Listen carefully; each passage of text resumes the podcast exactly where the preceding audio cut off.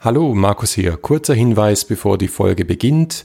Wir achten immer auf die beste Tonqualität für euch, aber leider hat sich mitten in dieser Aufnahme mein Mikrofonkabel verabschiedet, sodass dann der Rest meiner Aufnahme ziemlich klingt wie live aus der Röhre. Wir haben versucht, das zu optimieren, wie es irgendwie geht. Wir möchten nämlich diese Folge trotzdem veröffentlichen, ganz einfach, weil wir live in Wien einen Gast bei uns hatten und wir das nicht wirklich noch einmal machen konnten.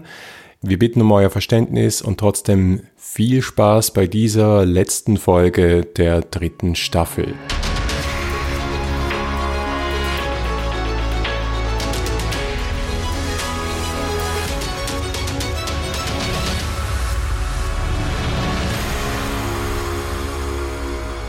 Servus und herzlich willkommen zum 3W6 Podcast aus dem dunklen Wienerwald. Dritte Staffel, Folge 11. Ich bin der Markus. Und ich bin der Harald. Wir reden hier über das Geschichten erzählen und Rollenspielen. Und im letzten Teil unserer Miniserie zum Thema Märchen reden wir über Geh nicht in den Winterwald.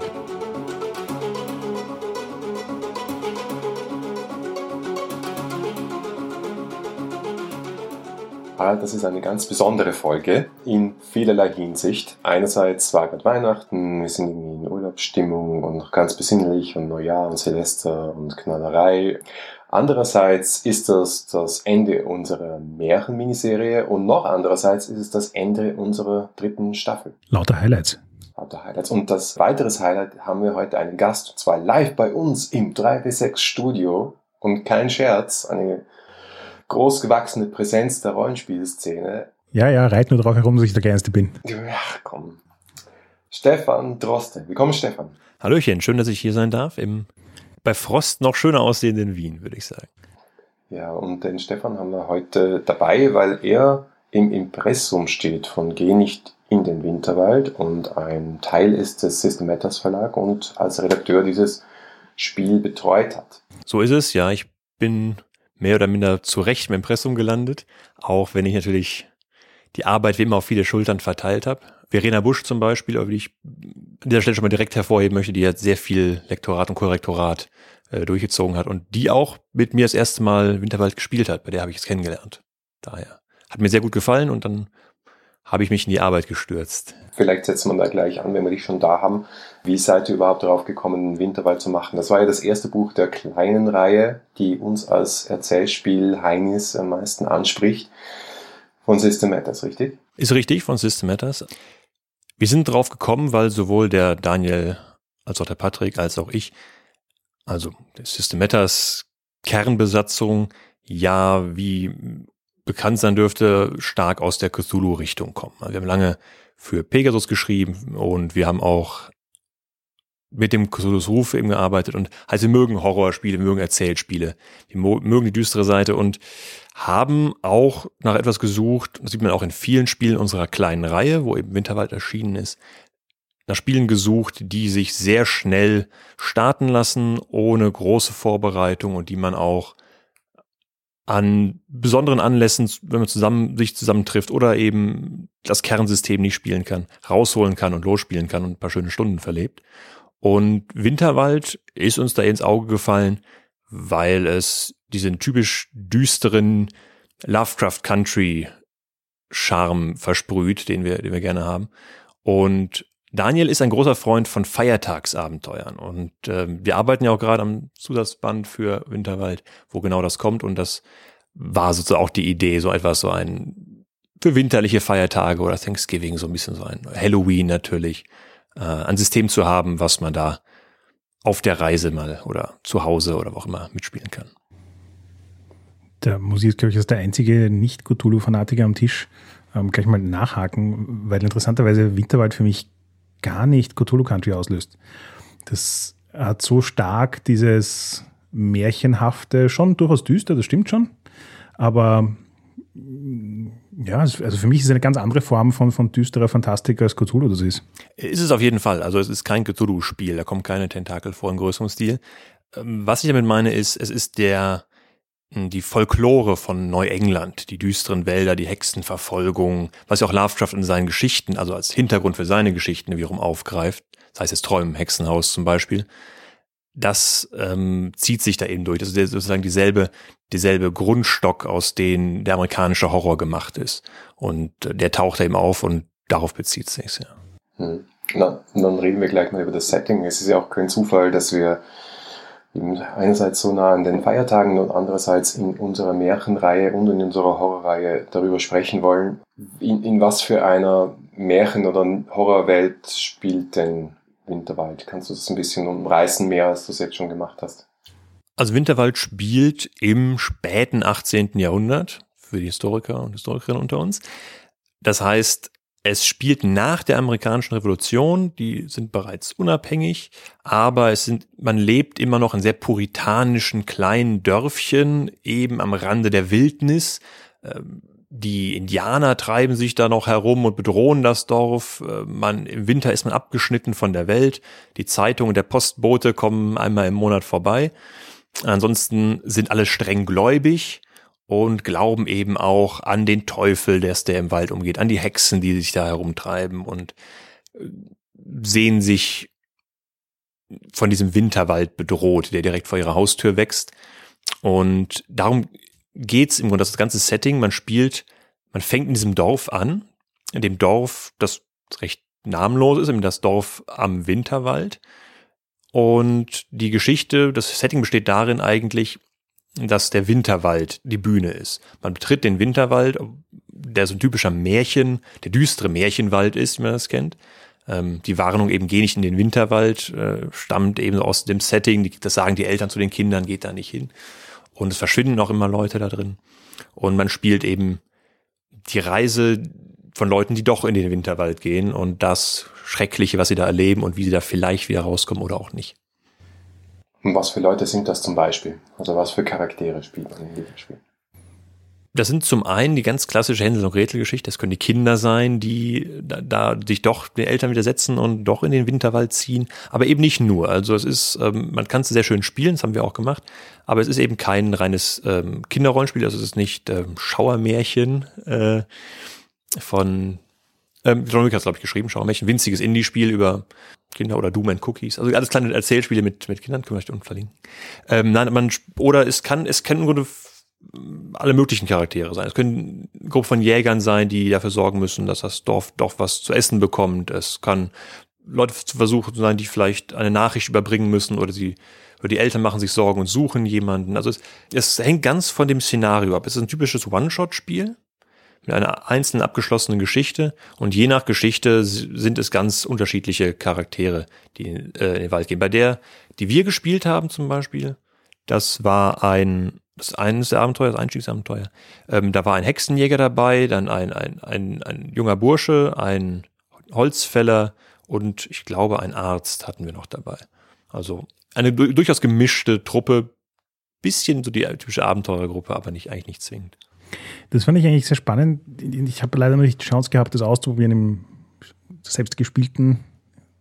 Aber die Idee, dass welche Charaktere ein Szenario spielen, letztlich halt unter den Spielern am Tisch ausgemacht wird, bei mir den Eindruck hinterlassen, dass halt auch sehr unterschiedliche Interpretationen der verschiedenen Szenarien entstehen können. Weil ob ich jetzt quasi die Jäger des Dorfes spiele oder Hänsel und Gretel, macht halt eine ganz unterschiedliche Geschichte. Und das ist aber gefühlt bei meisten Szenarien fast alles möglich. Ja, stimmt. Es liegt zum Teil auch eben daran, dass das Spiel sehr, sehr regelleicht ist. Dadurch, dass die Charaktere unterscheiden sich eben in der Art, wie ich sie dann spielen werde oder in der Art, wie der Spielleiter diese Charaktere interpretiert, was er für Herausforderungen er für sie als angemessen erachtet oder vor die er sie stellt. Aber ich habe jetzt praktisch keine Attribute oder Fertigkeitslisten, die einen Kindercharakter irgendwie anders ausstaffieren würden als jetzt den Hexenjäger. Das passiert dann eben alles in der gemeinsamen Erzählung und nicht so sehr auf Regeleben. Daher kann man da sehr flexibel arbeiten. Ja, die Charakterbögen bestehen ja mehr oder weniger daraus, dass du einen Zettel nimmst und darauf schreibst, was deine Rolle im Dorf ist. Ja, also du schreibst auf Jäger und das war's. Du schreibst deine Motivation noch drauf. Ja, warum du in den Winterwald gehst, obwohl du ja nicht in den Winterwald gehen sollst. Die Idee ist eben, Winterwald ist, äh, es nennt sich folkloristisches Rollenspiel, Erzählspiel für Lagerfeuergeschichten. Also theoretisch muss ich in der Lage sein, es auch ganz ohne Charakterbogen zu spielen. Oder im Dunkeln, wo ich den Charakterbogen nicht mehr lesen kann. Von daher, ich kann mir auch alles merken, was ich über den Charakter weiß. Zum Beispiel der Holzfäller könnte eben Vielleicht liebt er diejenige, die verschwunden ist und geht deswegen rein. Das reicht, das ist die ganze Geschichte. Oder der kleine Junge, der, hat, der war feige und hat irgendwie die Person äh, nicht geholfen, ist verschwunden, dann hat Schuldgefühle, das, deswegen geht er rein. Mehr weiß ich im Charakter nicht und mehr muss ich auch nicht wissen. Das sind, wie oft sind Märchencharaktere ziemlich eindimensional zu Beginn. Das ist mehr so die Design-in-Play-Philosophie, oder? Du gehst mit fast nichts in die Geschichte hinein und entdeckst während der Geschichte worum es bei deinem Charakter wirklich geht? Oder ist es egal, wenn du spielst? Was ist dein Gefühl? Es ist nicht egal. Natürlich ist die Geschichte anders, wenn ein Hexenjäger die Hexe trifft, als wenn Hänsel und Gretel die Hexe treffen. Möglicherweise bringen aber beide am Schluss die Hexe um, nur auf unterschiedliche Arten und Weisen. Der Unterschied ist, weswegen ich sagen würde, dass die Figuren eher in den Hintergrund treten und der Spieler eben etwas mehr in den Vordergrund tritt, ist, dass die Szenarien vergleichsweise linear sind. Es ist kein Winterwald-Sandbox, durch die ich mich durchcrawle, sondern der Spielleiter hat, es gibt, erstens, es gibt einen Spielleiter, muss man bei Erzählspielen ja dazu sagen, es gibt dezidiert Spielleiter, und der, die hat ein, eine Liste an fünf bis sechs Szenen vorbereitet. Und diese fünf bis sechs Szenen werden mehr oder minder der Reihe nach abgehandelt. Da geht es eben um die spannenden Situationen und die Erzählung, aber es geht weniger darum, dass dieser Charakter jetzt eine große Spielwiese bekommt, in der er sich austoben kann. Es geht um das gemeinsame Erzählen einer Geschichte und die Figuren. Man soll sich ja mehr gruseln, wenn man selbst angesprochen wird, als wenn die Figur in Bedrohung gerät. Und ich glaube, das ist auch ein Teil von Winterwald. Eben, aber das ist doch das Spannende, weil in Wirklichkeit, ich habe eine, ein Szenario, das man sozusagen eine Möglichkeit gibt, mich zu gruseln oder auch nicht. Und die Figur, die ich wähle zu spielen, ist ja die Linse, durch die ich das Ganze dann noch betrachte. Und so du sagst, äh, wenn ich mir das frei aussuche, hat es ja auch was mit mir zu tun. Ich wähle ja nicht irgendwas, zu dem ich überhaupt keinen Bezug habe. Und ich glaube schon, dass das interessante Perspektiven darauf schafft, was eben dann erzählerisch drin ist in so einer Szene, auch wenn sie in der Reihenfolge her immer die gleichen sind. Das ist ein guter Punkt, ja. Die Szenarien liefern auch ganz am Anfang immer Hinweise, welche Charaktere passend sind, ähm, weil sie ja wissen, was für Themen aufkommen werden schon und machen dann diverse Vorschläge. Ähm, wie ausstaffiert man diese Charaktere anfangs macht, das ist auch dem Spieler überlassen. Verena hatte bei uns zum Beispiel die Charaktere weiter ausgekleidet und One-Shot-mäßig uns eine Hintergrundgeschichte geschrieben und die ausgeteilt. Das kann man machen. Hat auch sehr gut funktioniert, weil dann die Motivation noch weiter ausgestaltet wird, ist aber nicht zwingend nötig. Ich fand die Szenarien im Buch auch sehr spannend. Ähm, einerseits sind sie angenehm kurz, du kannst sie in fünf Minuten durchlesen und hast eine Ahnung, was an diesem Abend passiert. Also auch wirklich dieses Auspacken und Losspielen. Die Philosophie das hat mir sehr gut gefallen. Und andererseits kommt in den Szenarien sehr gut rüber, was diese Mischung aus Märchen und Horror ist, äh, um die es geht in diesem Spiel. Das heißt, die Figuren und die Motive sind eben Märchenmotive in, aus meiner Sicht und äh, genährt von den folkloristischen Mythen und Legenden. Also wir haben ja ganz am Anfang von unserer Miniserie darüber gesprochen, was ist eigentlich der Unterschied zwischen Märchen, Legenden, Mythen und so weiter. Und wo kommt das Horrorelement hinein?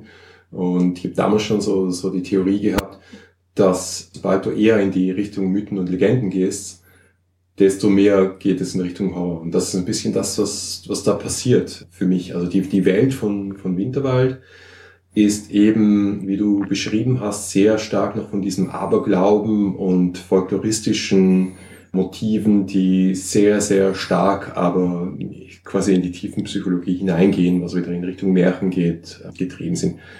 Ich habe es ich hab's stark gefunden, also es ist schwer zu beschreiben, aber ich glaube, das Buch bringt sehr gut drüber und vor allem finde ich, die Szenarien bringen sehr gut drüber, was für eine Stimmung du vermitteln sollst. Da hätte ich dann eh auch gleich eine Frage. Ich fand nämlich auch, dass die, also ich fand sehr faszinierend, dass Winterwald mir den Eindruck vermittelt hat, dass das eigentlich auch so halbert als Live-Action-Roleplay funktionieren würde. Ähm, also manche Elemente in den Szenarien sind einfach zu fantastisch, um sie leicht ähm, in, in einem Lab unterzubringen. Aber die Stimmung, die grundlegend da ist, funktioniert super gut. Den Charakter kann man einfach durchs Kostüm machen. Und mit ein bisschen Adaption, glaube ich, ließ sie sich daraus auch total interessante quasi One-Shot-LARPs machen. Sehe ich genauso, zumal die die Herausforderungen, die Geschichten und die Themen auch alle recht klein sind. Die sind lokal. Das ist der eine Bach, der irgendwie einen üblen Ruf hat. Es ist dann die eine Frau, die vor Jahren verstoßen wurde. Es ist dann ein spezieller Stein, der irgendwo steht. Also ähnlich wie man als Kind den Wald so hinterm Haus erkundet, die einzelnen, es ist nicht irgendwie das kosmische Monster oder eine Geheimorganisation oder so, sondern es sind einzelne Personen, einzelne Orte, einzelne Gegenstände, das ist die Taschenuhr des Großvaters. Das sind alles so Dinge, die eignen sich hervorragend für ein Lab weil man da eben auch mit, mit sehr wenig Material oder sehr wenig Aufwand eigentlich so ein in sich geschlossenes, stimmiges Setting schaffen kann. Und was sich auch für die Adaption eignen würde, ist die Tatsache, dass das Ding so regelleicht ist. Wir können nämlich jetzt die nächsten zwei Minuten oder so darauf verbringen, kurz zu erklären, wie das Ding funktioniert.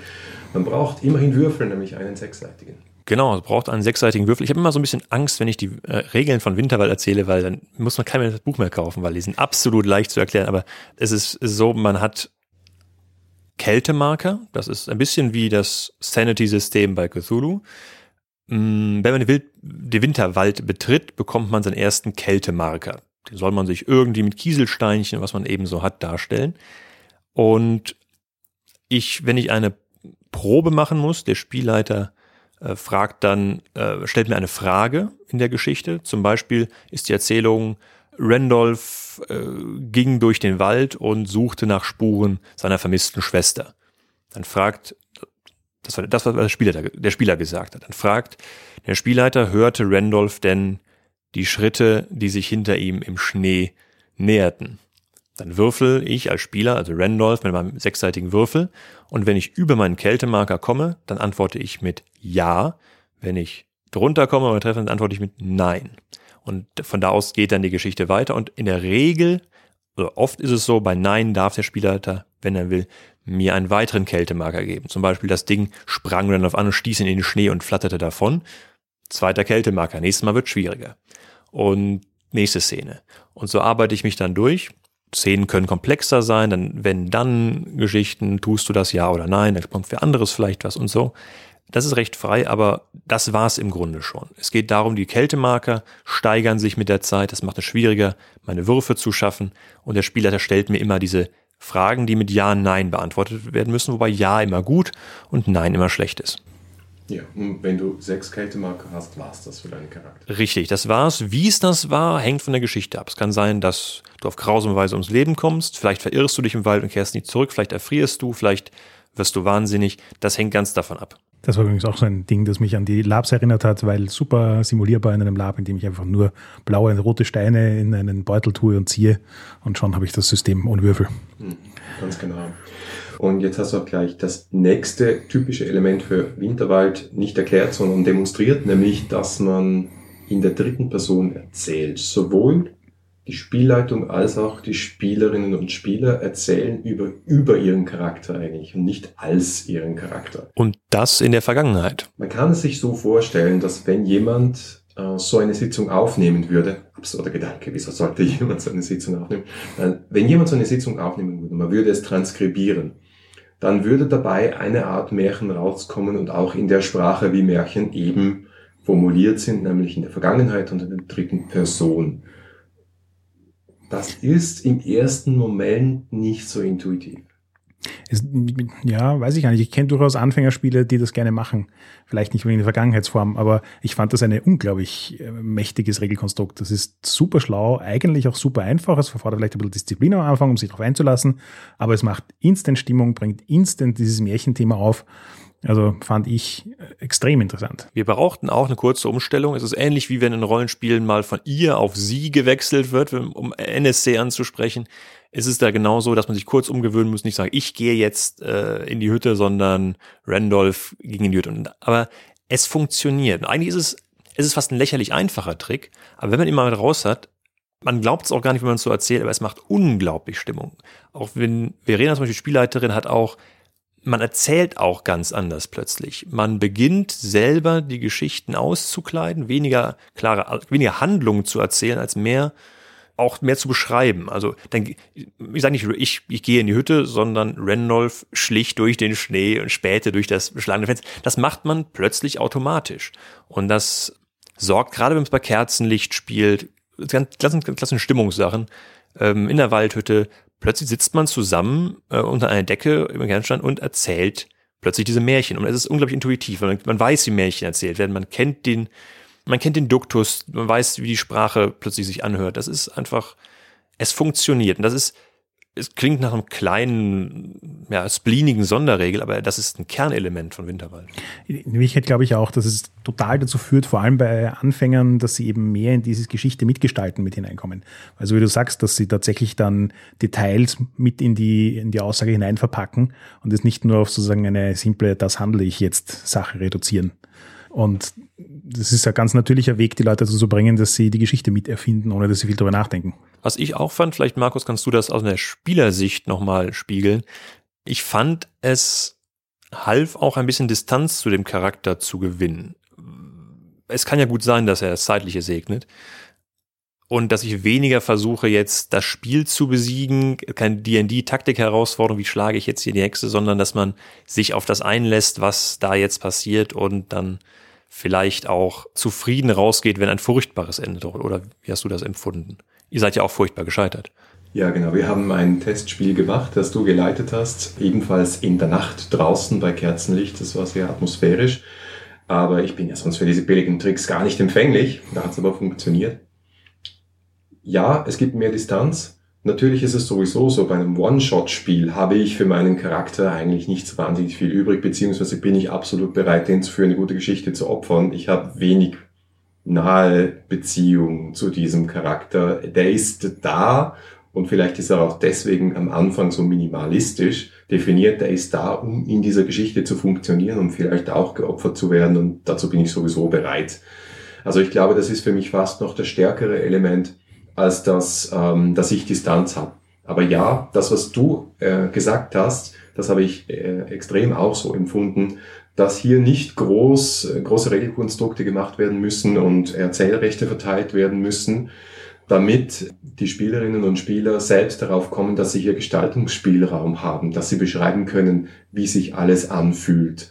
Sie haben plötzlich durch diese Distanz einen anderen Blick, dieser Blick des Erzählers in der dritten Person, dieses äh, omniscient, wie sagt man es auf Deutsch, der allwissende Erzähler, ja, der allwissende Erzähler. Sie sind auch ein bisschen allwiss, allwissende Erzählerinnen und Erzähler.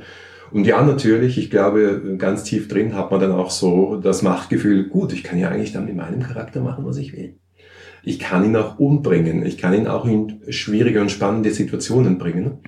Aber dazu gesagt noch, ich fand, die Distanz ist nicht so groß, dass es dann metamäßig wird und ich die Spannung nicht mehr spüre. Also ich finde, da ist diese Balance ist hier sehr, sehr nett gemacht mit diesen einfachen Kniffen, dass du trotz allem, obwohl du die Geschichte selbst gestaltest und relativ viele Möglichkeiten hast, hast du halt auch diese Kältemarker drin, diese kleine Eskalationsmechanismus, die, der uns in unserer Horrorstaffel immer wieder begegnet ist, nicht ganz so extrem wie jetzt in, in Dread oder in Ten Candles, aber doch, du siehst die Kälte immer steigen, sie liegt vor dir. Die Spannung ist dann trotzdem da, obwohl ich sie mir hauptsächlich selbst mache. Also ich habe schon so empfunden, dass die Rolle des Spielleiters nicht so stark ist wie in weniger erzählspieligeren Rollenspielen, sagen wir mal so. Oder wie hast du, wie, fühlt sich das Leiten an für dich? Weil du hast, du hast gesagt, ähm, es, es ist relativ geradlinig, du hast diese paar Szenen, du hast dir das Abenteuer da irgendwie an einem Vormittag in einer Stunde aus den Fingern gesaugt. Und trotzdem war es sehr schlüssig. Ja, stimmt. Also erstens, das, das habe ich dann auch festgestellt. Es war mein erstes selbst gebasteltes Abenteuer für Winterwald. Es geht sehr schnell. Man nimmt sich zwei, drei Elemente. Wir waren, wie gesagt, äh, etwas aus dem Urlaubsreiseführer, etwas äh, die Tatsache, dass in der Nacht ein Hirsch die Hecke abgeräumt hat vor der vor der Hütte. Also jetzt in der realen, in der realen Welt, ja, und daraus baut man dann baut man dann eben ja eine eine nette Geschichte, wo man eben den gehörnten Herrn des Waldes trifft. Das funktioniert. Es geht sehr schnell und als Erzähler man kommt sehr viel schneller oder sehr viel eher in die Rolle des des Geschichtenerzählers man ist jetzt nicht so sehr der Regelschiedsrichter oder ähm, derjenige, der Spiel am besten kann oder so, sondern man ist eigentlich derjenige, ne, der die Großväterchenstimme auspackt und dann äh, anfängt, die Geschichte zu erzählen. Man erzählt dann sich gegenseitig die Geschichte. Und ich glaube, es ist eine ganz, die, das Basalste, was man an einem Rollenspiel macht, das Erzählen. Das, ich würde sogar so weit gehen und zu sagen, zum Teil ist Winterwald eben mehr Erzählung als Rollenspiel wenn ich jetzt die, das jetzt als Zeiger gewichten müsste in irgendeine Richtung. Weil die Rollen, wie gesagt, weniger wichtig sind, sondern man fängt um zu erzählen. Aber ich glaube, dass dieses Erzählen eine große Faszination unseres Hobbys ist und auch etwas ist, was sehr viele Leute packt und interessiert. Und äh, Winterwald läuft gut. Es gibt viele, offenbar viele Leute, die das genauso sehen und das genau suchen auch mal in einem Rollenspiel oder in einem Spiel. Und das, dieses Gefühl haben wollen. Ich glaube, es ist ein gutes Einsteiger-Erzählspiel, weil es nicht so diese abgefahrenen Mechanismen hat, wie jetzt ein Ten Candles oder ein Dread, wo man sagt, boah, das ist aber was ganz anderes, sondern du sitzt immer noch da, da gibt es eine Spielleitung, da gibt es Spieler, da gibt es Charaktere, die sind ein bisschen minimalistisch und es ist sehr regelleicht, okay. Aber dann gibt es eben diesen kleinen Kniff mit der dritten Person und dieses sehr, sehr reduzierte äh, Setting und irgendwo so die, die, die Bandbreite deiner Handlungen und das wenig epische, sondern halt auf eben diesen einen Stein, diesen einen Baum, diesen einen Bach reduzierte Erzählen. Und die Summe von dem Ganzen ergibt etwas, das einfach wirklich äh, funktioniert und wo man, glaube ich, intuitiv besser reinkommt als in so manches andere Erzählspiel. Vor allem, ich finde, es ist nicht mal nur ein Einstieg in Erzählspiele, es ist auch ein Einstieg ins Erzählen. Ich merke das immer wieder, wenn ich mit professionellen Geschichtenerzählern zu tun habe, dass die Leute total gern animieren, ins Geschichtenerzählen mit einzusteigen, aber die meisten Leute halt irgendwie so, uh, nein, ich kann doch nicht einfach eine Geschichte erzählen. Und hier gibt's halt dieses absolute Minimum an, an, an Konstrukt, das man so ein bisschen zum Anhalten hat, damit man sagt, na gut, ich probiere halt mal eine Geschichte mitzuerzählen. Und eben sowohl fürs Geschichtenerzählen als auch fürs Spielen ähm, ein relativ simpler und guter Einstieg. Und natürlich die Tatsache, dass die Geschichte weitestgehend, zumindest die Stationen der Geschichte vorher bestimmt sind, ist auch für die, Spielleitung, wenn man da ganz neu ist, sehr, sehr dankbar. Man hat was zum langhangeln und man kann die neue Szene beginnen. Man weiß jedes Mal bei jedem neuen Szene, wo muss ich anfangen, was ist die Situation man soll viele fragen, ja, aber woher weiß man das alles? Wenn ich mit neuen Spielleitern spreche, ist immer so, ja, aber woher weiß ich das denn alles? Ich muss mir alles neu ausdenken, ja. Du kannst dich hier langhangeln, die Spieler antworten auf Ja oder Nein fragen, von da aus geht's weiter. Also, ähm, und die, dadurch verschwindet diese Metaebene auch. Ich muss nicht meine Aufzeichnungen durchblättern und Statblocks gucken und hier und das drehen und da dann was ändern, sondern ich kann mich auf das Erzählen konzentrieren und ich muss nicht so sehr in dem diese ähm, muss nicht so sehr über Regeln handhaben, deren Sinn erst einmal auf der Regelebene zu begreifen sind, sondern alles, was ich da tue, ergibt sofort Sinn in dem, was wie die Erzählung funktioniert. Und es ist nicht so ein, aha, nachher stelle ich fest, ah, die Regel ist ja klug, weil sie bringt meinen Charakter, der Punkt fehlt mir jetzt hier, hätte ich früher machen können. Also was Brettspieler zum Teil auch haben, also Regelmechanismen, wo du erst nachher feststellst, was sie eigentlich tun für das Spiel. Das gibt's bei Winterwald eigentlich nicht. Also es ist ziemlich klar, was hier passiert. Da fand ich auch die Balance zwischen Vorbereitung und Spielspaß eigentlich eine sehr, sehr spannende.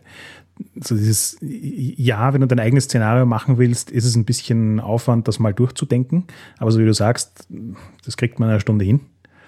Und die Vorbereitung, die du da investiert hast, kommt dir dann halt auch wirklich zugute nachher, weil du dann nimmer rasend, also das, das dann einfach die Struktur vor dir. Du kannst durch das durchspielen und das quasi der Spielleiter auf dasselbe Level an Spielspaß einsteigen wie die Spieler. Ich finde, das ist gerade bei vielen Erzählspielen immer so ein bisschen so ein Hin und Her, wie sehr ist der Spielleiter jetzt tatsächlich auch ins Spiel eingebunden, wie sehr muss der auf der Metaebene bleiben und so weiter. Und da finde ich, hat Winterwald einfach genau die richtige Balance gelegt. Ja, ist auch total gut verteilt, einfach von der Redemenge zum Beispiel. Ja. Dieser, dieser Rhythmus, ähm, der wer erzählt jetzt was und wann das ist ja oft auch am Spieltisch so ein bisschen ein Gerangel, wer, wer ist, hat jetzt das Spotlight und wer ist jetzt eigentlich dran und wer kann wen wie unterbrechen und so weiter. Gibt ja auch Erzählspiele wie zum Beispiel Münchhausen, wo es darum geht, sich gegenseitig zu unterbrechen und, und Widerspruch zu machen oder keine Ahnung, oder Konflikt. Und hier war es für mich ganz anders. Es war wirklich zwischen Spielleiter und äh, Spielern gemeinsam, kooperativ, nacheinander diese Geschichte zu erzählen, wie es halt irgendwie so im natürlichen Fluss ist.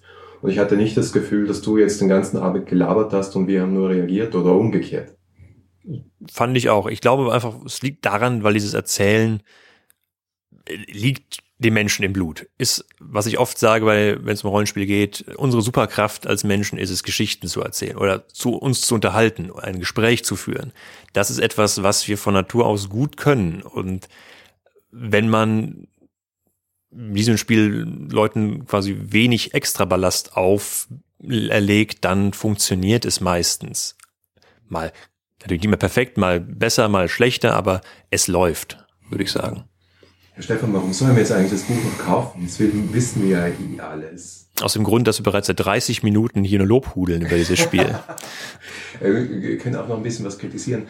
Ich wollte nur sagen, weil wir zuletzt ja auch alle drei in diesem äh, Crossover-Podcast von Pen Podcast waren und noch ein bisschen über, über Erzählspiele gesprochen haben äh, und, und wieder Definitionen gemacht haben, die vielleicht schwierig sind. Ja, keine Ahnung. Jedenfalls kam auch viel zurück. Ja, aber entweder ich spiele Rollenspiele oder ich erzähle, da brauche ich ja keine Regeln, wenn ich erzähle. Und ich finde, Winterwald ist ein super Beispiel dafür, dass ja, ich brauche echt nicht viel, aber das wenige, das ich habe, nämlich ein klares Setting, klare Aufgaben, äh, minimalistische Charaktere und so einen kleinen Kniff wie die dritte Person und diese Kältemarker, das gibt mir so viel mehr Struktur, Klarheit, Sicherheit und auch ein Ziel vor Augen. Das ist für mich der Wert des Spiels und deswegen möchte ich auch das Buch, ganz abgesehen davon, dass im Buch noch mehr Dinge sind, über die wir dann auch noch sprechen werden.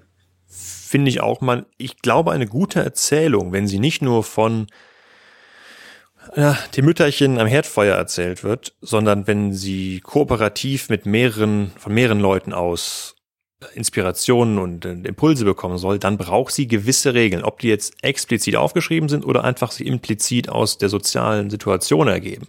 Aber zum Beispiel gibt es jemanden, der die Geschichte, wenn sie erzählt wird, besser kennt. Die unterbreche ich nicht, wenn er das, wenn er sagt. Oder wenn etwas etabliert wurde, kann nicht einfach vom nächsten widersprochen werden. Das sind auch Regeln, die eine Erzählung hat. Und etwas anderes, das diese Regeln tun, zum Beispiel mit den Steinen, ist, dass ich inspiriert werde durch Ungewissheit.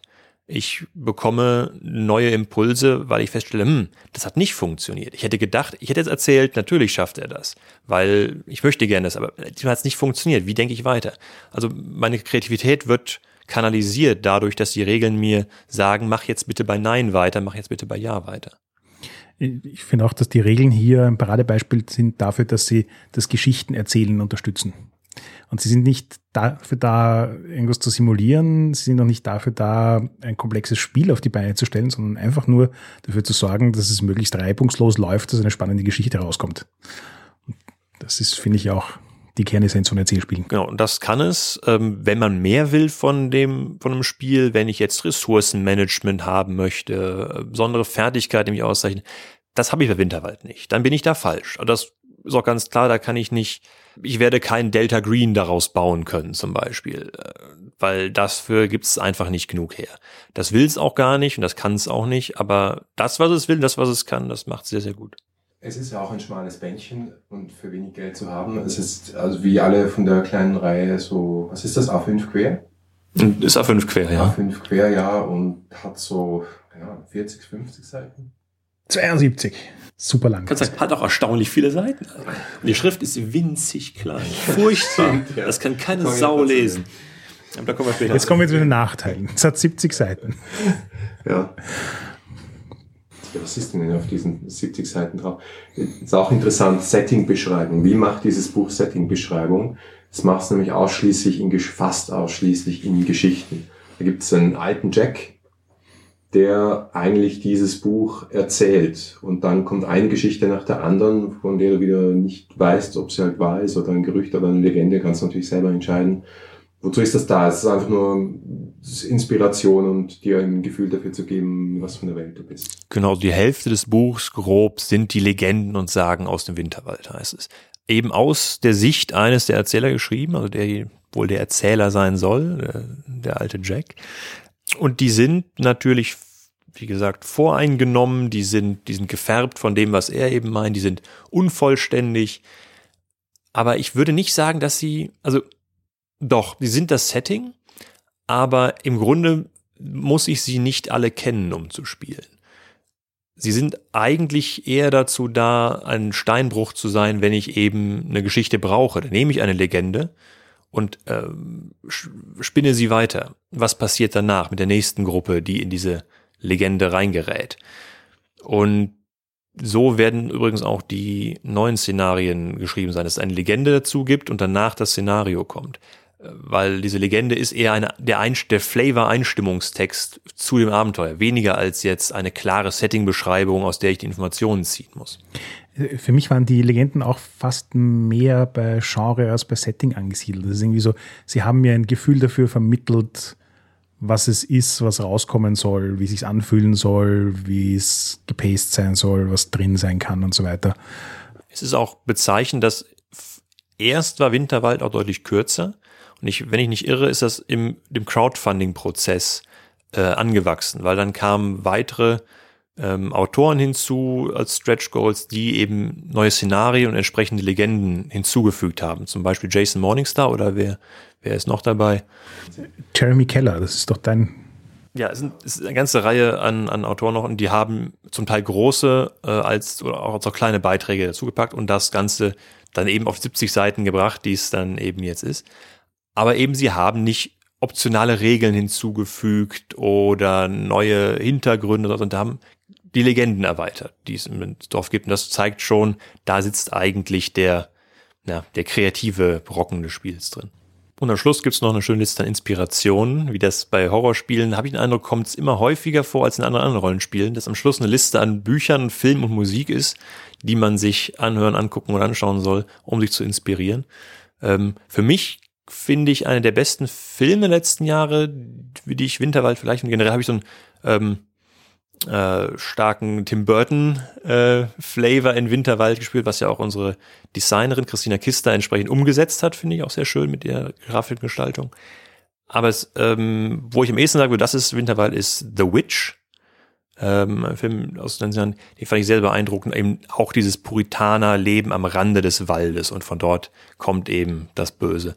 Und das ist vielleicht ein bisschen zu erwachsen zum Teil, wobei Winterwald das auch kann, aber äh, in der Richtung geht's. Sleepy Hollow müsste drauf sein.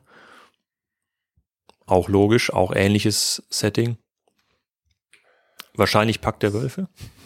Pack der Wölfe ist, glaube ich, äh, einer der meist angeführten Filme in Rollenspielbüchern. Habe ich so den Eindruck. Blair Witch Project natürlich. Ja, The Village passt auch sehr gut, wenn man das letzte Drittel weglässt des Filmes. Leider auch Brothers Grimm. Ja, wieso leider? Ah, das ist doch eh lustig. Ja, ja. Ja, okay, aber man kann es auch ein bisschen übertreiben mit den Märchen-Mashups. Opeth wird, glaube ich, angeführt irgendwo. Mhm. Habe ich damals mal das Haus, äh, äh, Hausaufgabenmusik immer gehört. Passt auch, passt auch sehr gut. Selber hinzugefügt habe ich das neueste Album von Vision Bleak. Die, das ist eine, eine Neuheit des Deutschbuchs. Vision Bleak ist in der, in der Songliste. Hast du da noch ein bisschen selbst verwirklicht? Ganz- Habt ihr sonst ganz noch ehrlich. viel neu gemacht? Also man, du hast gesagt, das Layout, die Illustration, das ist alles von euch. Mm, Genauer gesagt alles von äh, Christina Kister. Sie hat komplett das Design gemacht, das heißt Layout als auch Illustrationen gemacht. Mm, Ansonsten neu haben wir, wir haben die Liste ein bisschen erweitert, aber ansonsten haben wir eigentlich nur Fehler ausgemerzt, wo sie uns aufgefallen sind. Zum Teil auch D- Detailfehler, ähm, die so klein sind, dass ich sie immer wieder gerne erwähne. Äh, zum Beispiel, wenn die Uniformfarbe der Franzosen falsch angegeben wird. Das ist mein persönliches Steckenpferd. Äh, der alte Jack, aber der alte Jack erinnert sich, ich habe jetzt gelesen in Kommentaren im Tunnelon, der alte Jack hat sich wahrscheinlich nur falsch erinnert und sagt, die hätten blaue Uniformen gehabt, obwohl sie weiß waren. Also sind so, aber nein, eigentlich ist das, das war komplett und wir haben auch nicht mehr weiter. Wir dachten, es ist schon vergleichsweise lang mit 72 Seiten. Wir haben es ansonsten so gelassen. Stefan, herzlichen Dank, dass du dir die Zeit genommen hast in deinem Urlaub in Wien. Ja, ich habe ja zu danken. Ich schlafe bei dir auf der Couch sozusagen. Also ich hätte eh nichts zu tun gehabt. Wieder Rollenspielurlaub. Der Neid unserer Hörer ist uns sicher. Ich äh, denke schon und werden wahrscheinlich gleich noch eine Runde spielen, irgendwas.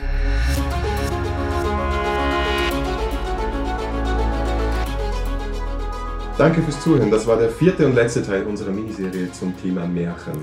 Feedback lesen wir gerne auf Facebook, Twitter oder im Web unter 3w6-podcast.com. Wenn euch diese Folge gefallen hat, dann empfehlt doch den Podcast einer Person weiter, die daran auch Spaß haben könnte. Oder ihr schenkt uns ganz, ganz viele Sterne auf iTunes. Danke fürs Zuhören. Bis zum nächsten Mal.